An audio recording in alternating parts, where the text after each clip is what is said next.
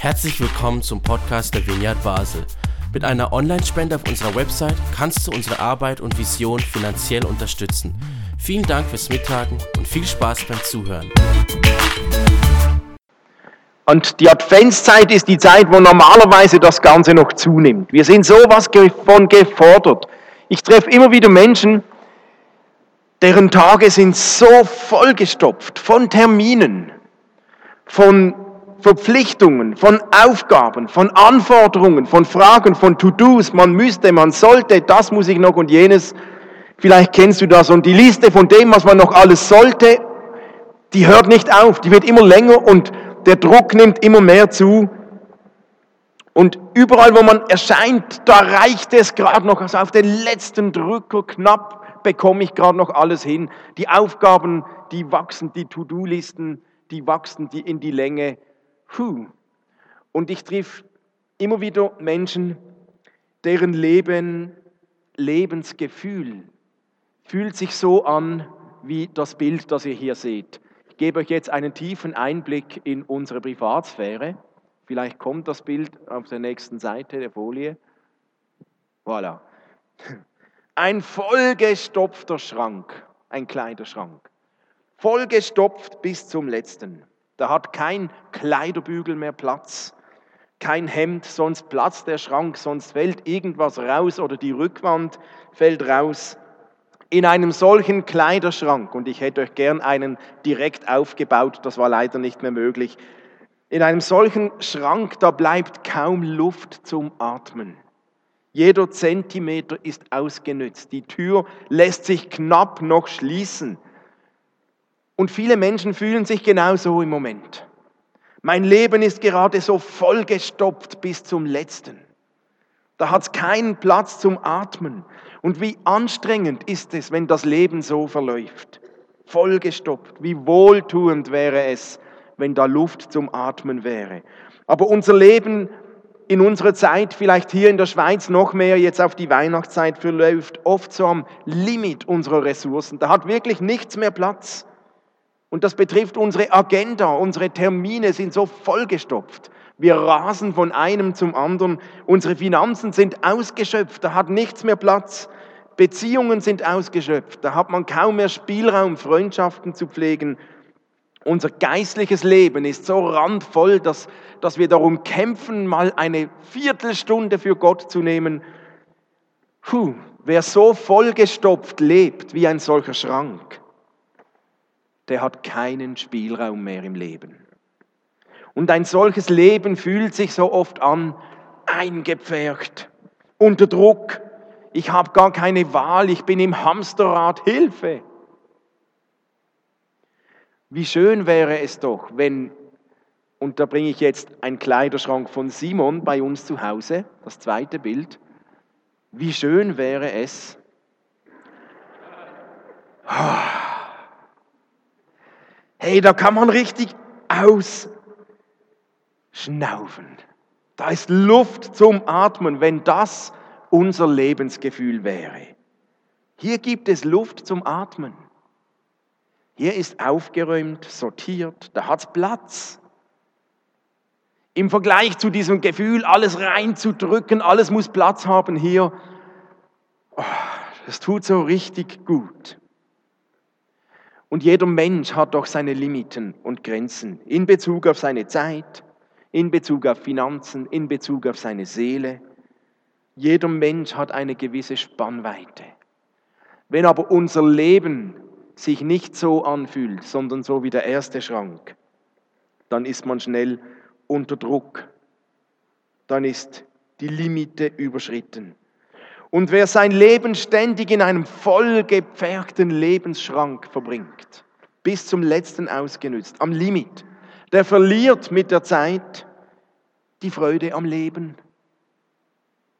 Der verliert mit der Zeit die Kontrolle über seine Termine, der vergisst Dinge und der verliert mit der Zeit seinen inneren Frieden. Der ist nur noch herumgetrieben. Und wer keine Luft zum Atmen hat, der merkt irgendwann, hu, meine Sorgen wachsen immer mehr, ich komme nicht nach. Meine Zeit wird knapp, meine Finanzen werden eng, meine Beziehungen werden rar, meine Kraft nimmt ab. Und nun passiert es ganz schnell, dass man sich in einem solchen Leben einfach ohnmächtig fühlt, hilflos. Ich kann ja nichts machen, ich kann ja nichts absaugen, ich kann nicht ausbrechen, sonst... Puh, kennt ihr das? Die große Frage ist, was ist denn der Motor hinter einem solchen Lebensstil? Ich glaube, dass ein Leben, das sich so vollgestopft anfühlt, nicht einfach so passiert, sondern da gibt es einen Antreiber, einen Motor, der das begünstigt. Und diesem Motor, dem kommt man ein bisschen auf die Spur, wenn man sich fragt, warum denn eigentlich? Warum tust du dir das an? Warum hörst du nicht auf? Warum sagst du nicht Nein? Warum eigentlich nicht? Ich glaube, dass der Motor dahinter in irgendeiner Form eine ganz tiefe Angst ist. Eine Angst, die uns antreibt, bis unser Leben übervoll ist. Die Angst, etwas zu verpassen. Die Angst, vielleicht hinter andere zurückzufallen. Ich kann nicht mehr gleich viel leisten wie andere. Die Angst, vielleicht bedeutungslos zu werden. Die Angst, weniger geliebt zu werden. Ja, wenn ich das nicht mache, wenn ich da nicht hingehe, dann bin ich vielleicht nicht mehr geliebt. Die Angst, abgelehnt zu werden, wenn ich Nein sage. Und es gibt noch andere Ängste. Wie oft sind diese Ängste der Motor, der uns antreibt und antreibt und antreibt, bis unser Leben verstopft ist. Kann es sein, dass letztlich eine so große Angst, zu kurz zu kommen, uns so stark beeinflusst.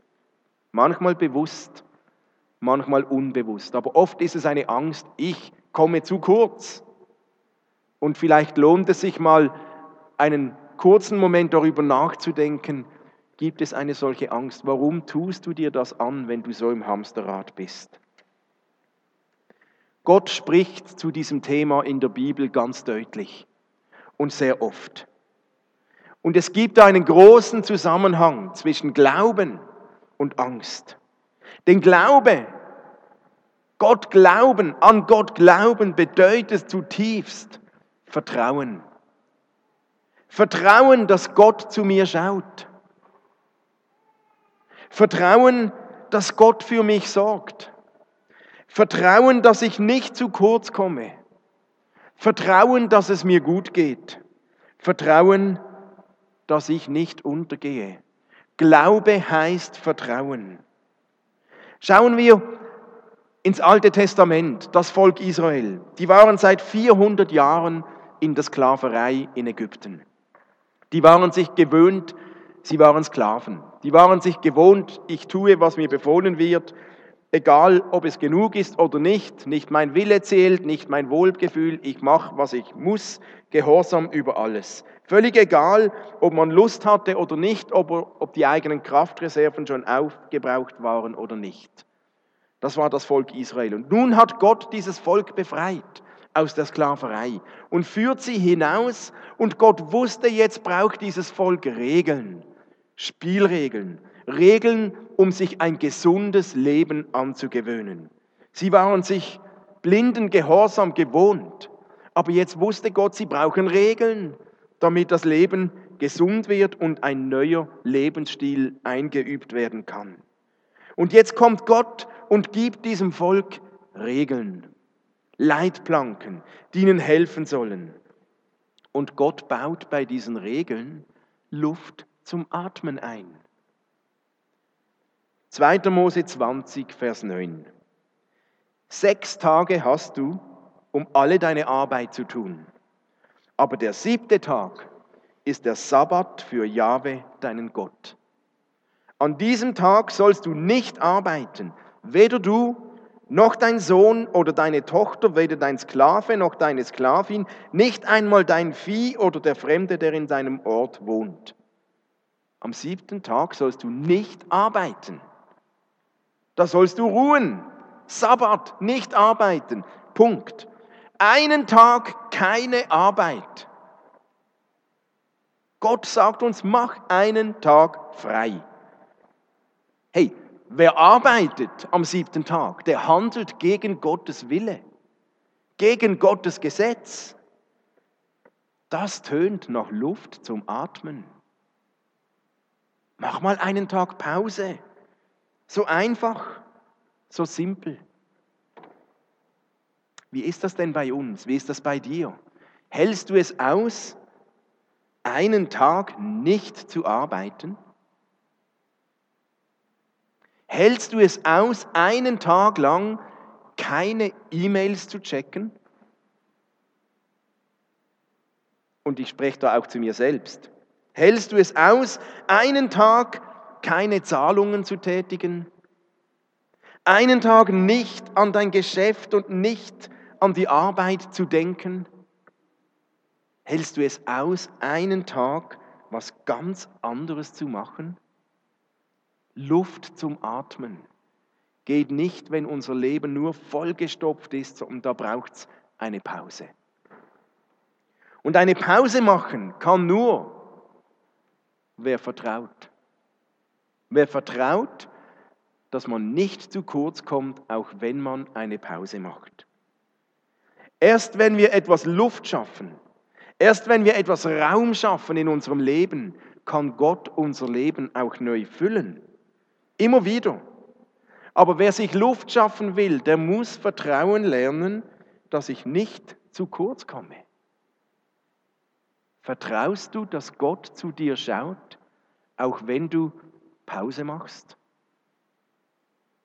Wenn der Motor für ein übervolles Leben die Angst ist, zu kurz zu kommen, dann ist die Lösung, vertraust du, dass du nicht zu kurz kommst, wenn du auf die Bremse stehst? Das ist Gebot Gottes. Mach einen Tag Pause.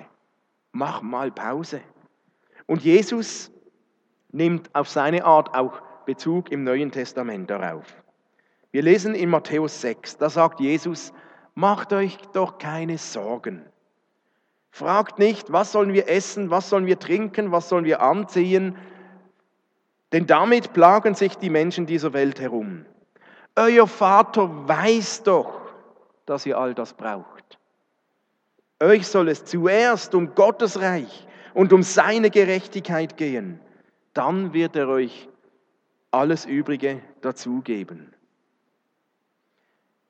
Das ist eine Anleitung von Jesus, um nicht in einem übervollgestopften Lebensschrank zu landen. Sorgt euch doch nicht, sagt Jesus. Manchmal plagen uns so viele Sorgen. Was soll ich morgen essen oder trinken? Wie soll ich Ende Monat all meine Rechnungen bezahlen? Warum wurde ich nicht eingeladen zu diesem Fest? Wenn ich nur dieses neue Handy hätte. Warum schläft mein Kind nicht endlich durch? Wann finde ich endlich den richtigen Partner? Warum sind Beziehungen und Freundschaften manchmal so kompliziert? Warum schaffe ich es nicht, mit den Anforderungen an meiner Arbeitsstelle umzugehen? Und, und, und. Wir plagen uns mit so vielen Sorgen. Und Jesus sagt, hey, macht euch keine Sorgen. Eigentlich plump. Hey, Jesus, einfacher gesagt als getan. Du, der kann ja gut reden da oben im Himmel, der hat ja keine Ahnung, in was ich drinstecke was ich gerade durchmache. Stopp. Eben nicht. Gott hat eine Ahnung. Gott weiß sehr genau, mit was du dich herumplagst. Gott weiß ganz genau, in was für einer Situation du steckst. Und Gott weiß um deine Sorgen. Und er sagt dennoch, sorget euch nicht, sorget euch nicht. Und das hat ganz viel mit Vertrauen zu tun. Denn wenn wir weiterlesen, da sagt Jesus, Gott weiß doch um dich. Gott weiß es, Gott hat dich nicht vergessen. Gott ist nicht überrascht von deinen Sorgen, von deiner Situation. Manchmal geht es uns so, dass wir das Gefühl haben, Gott hat uns vergessen, weil sich irgendein Wunsch, den wir haben, einfach nicht erfüllt. Nun bete ich schon Jahre und Gott hat noch nie geantwortet. Wahrscheinlich hat Gott mich vergessen. Ich bin schon so lange krank, ich habe schon so oft gebetet, es hat nicht funktioniert. Gott hat mich vergessen. Ich bete jetzt schon so lange um diese Arbeitsstelle und sie wird einfach nicht frei. Gott hat mich anscheinend vergessen. Die Spannungen in meinen Beziehungen lösen sich einfach nicht auf, obwohl ich bete und bete. Hat Gott mich vergessen? Mein Ehepartner verändert sich einfach nicht so, wie ich möchte. Ich kann beten und beten. Anscheinend hat Gott mich vergessen.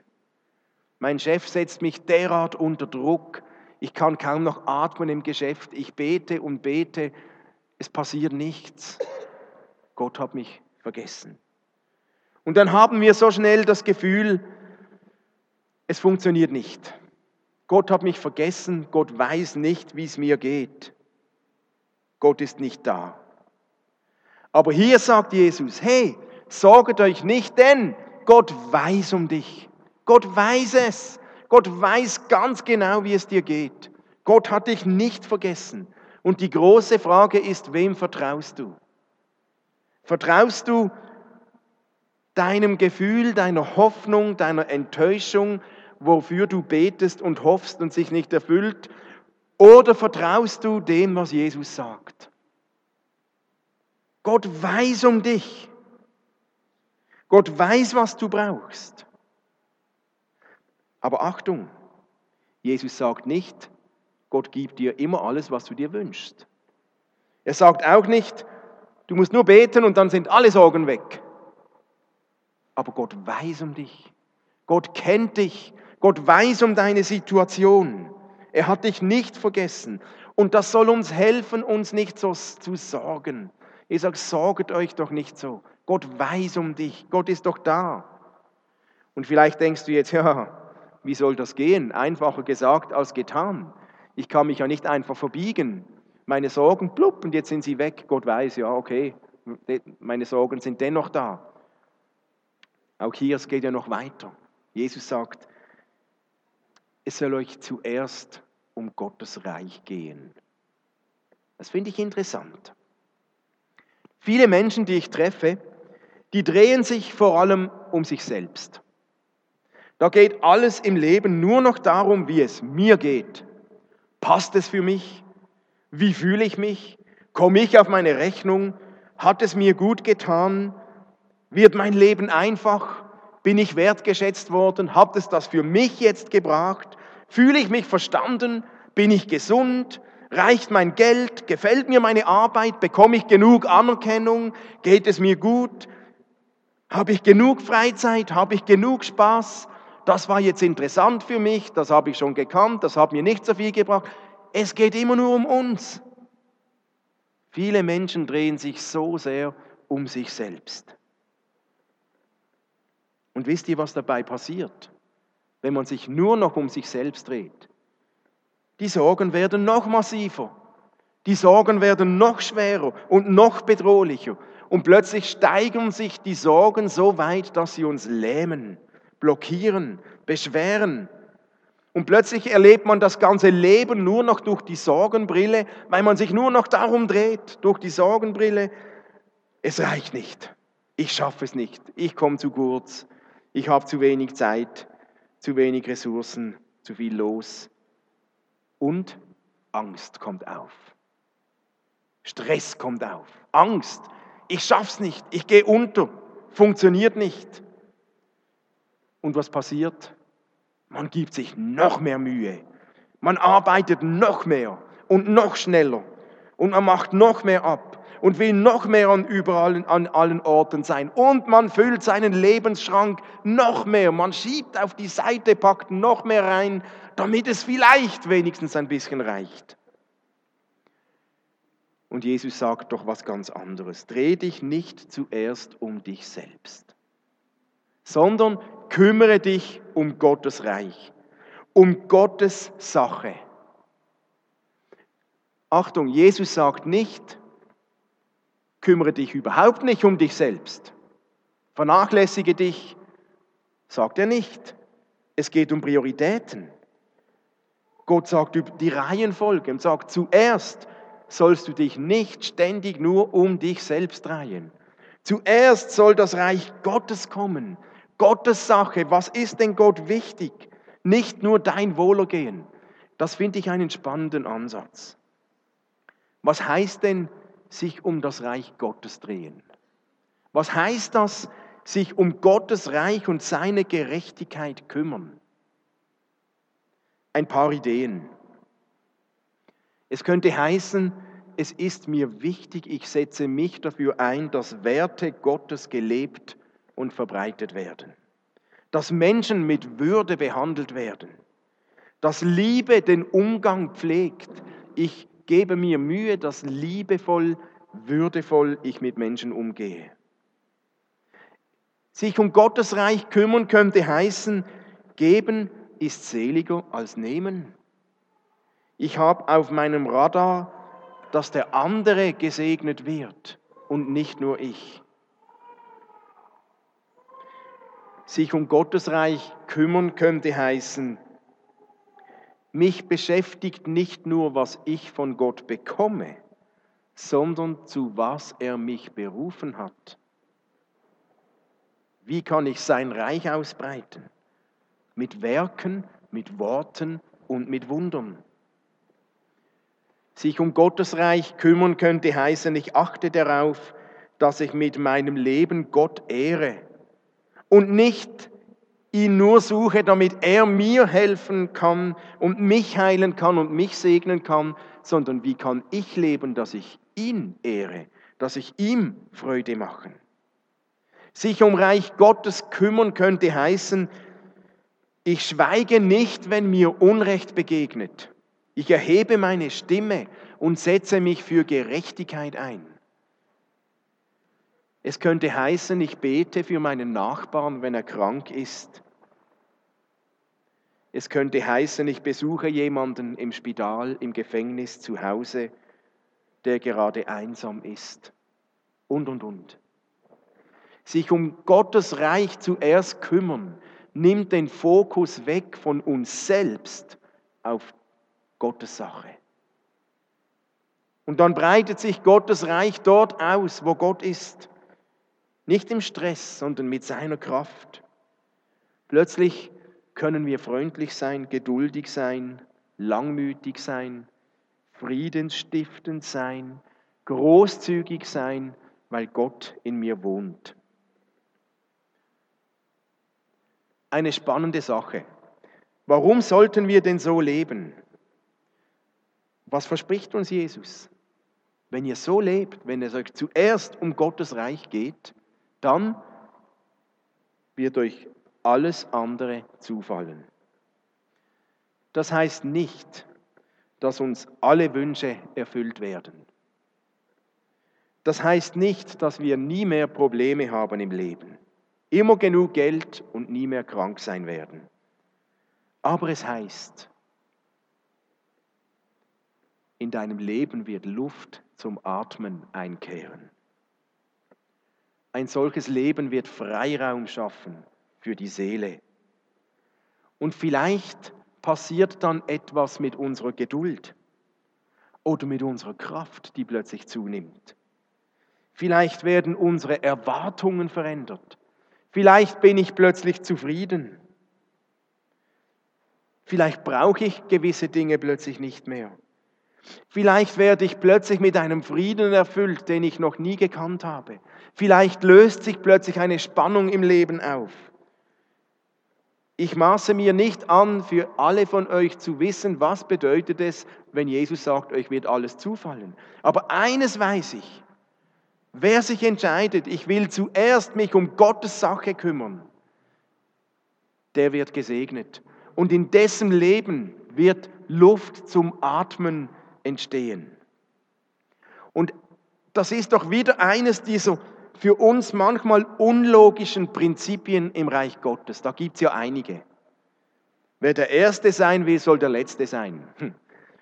Wer leiten will, soll zuerst mal dienen. Und das ist eigentlich auch so ein Prinzip. Wer mehr Luft in seinem Leben haben will, soll sich zuerst mal einsetzen. Aber für Gottes Reich und nicht für sein eigenes Reich.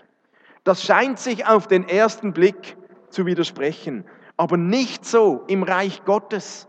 Dort widerspricht sich das eben nicht. Es scheint, dass gerade die Bereitschaft, sich um Gottes Reich zu kümmern, dazu führt, dass Sorgen etwas von ihrer Massivität verlieren. Es scheint, dass gerade in Gottes Reich, wer sich für sein Reich einsetzt, dazu führt, dass Angst, zu kurz zu kommen, etwas an der Massivität verliert.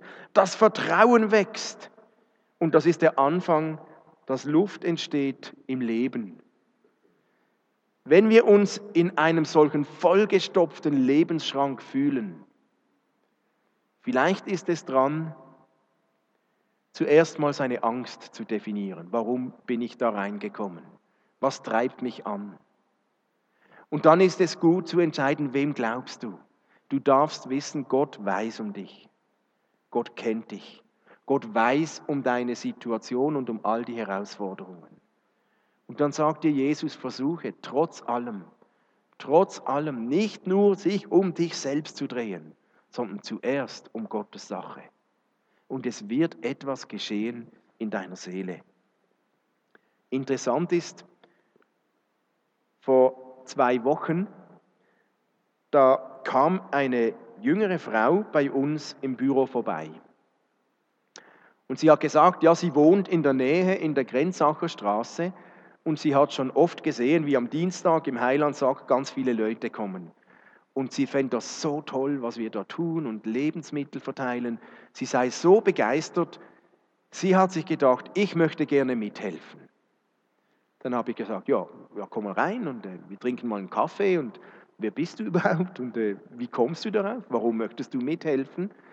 Und dann hat mir diese Frau gesagt, sie war noch nie in einer Kirche, sie wusste auch nicht, wer wir sind. Aber sie haben mir gesagt, mir geht es gerade schlecht im Moment. Ich habe gerade einige Fragen in meinem Leben. Und ich habe mir gefragt, was soll ich tun?